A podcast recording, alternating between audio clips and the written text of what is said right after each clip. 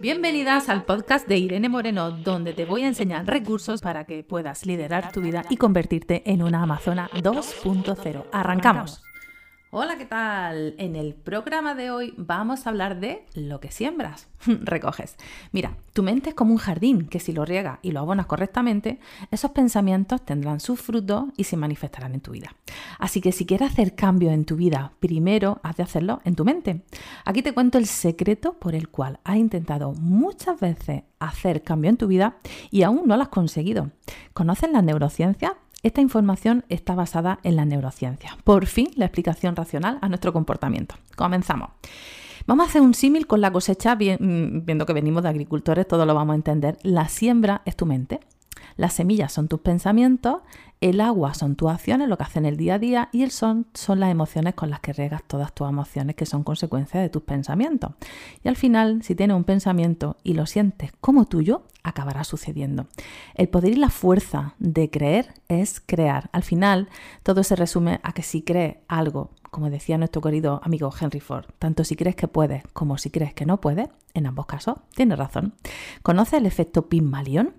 El efecto Pygmalion dice que no trate a una persona como lo que es, sino como lo que puede llegar a ser.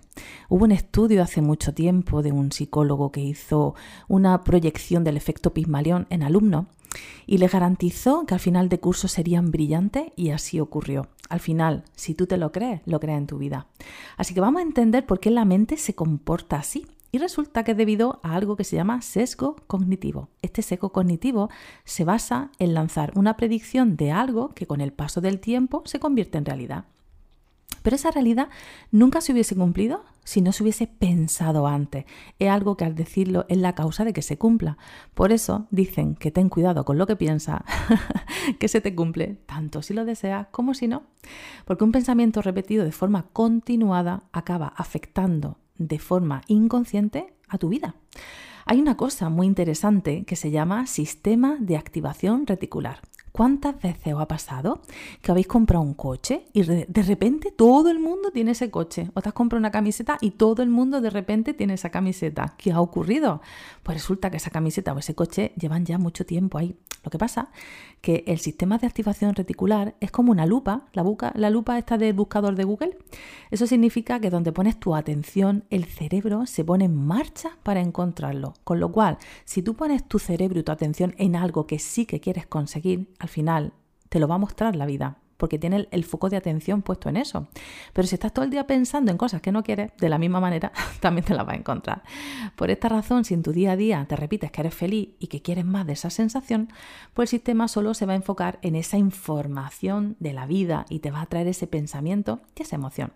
Así que gracias a ese sistema que está activado, cosas que antes no veías, pues a partir de ahora aparecen con facilidad ¿Por qué? Porque lo estás pensando y estás poniendo la atención ahí.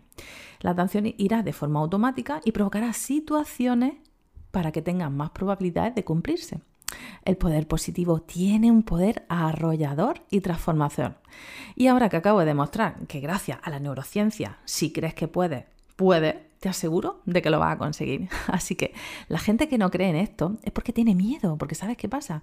Que ahora resulta que si yo soy creador de mi realidad, mi vida va a depender de mí. Entonces, ¿qué ocurre? Que ya, si me hago responsable, mmm, no me puedo quejar nunca más. Madre mía, qué desastre.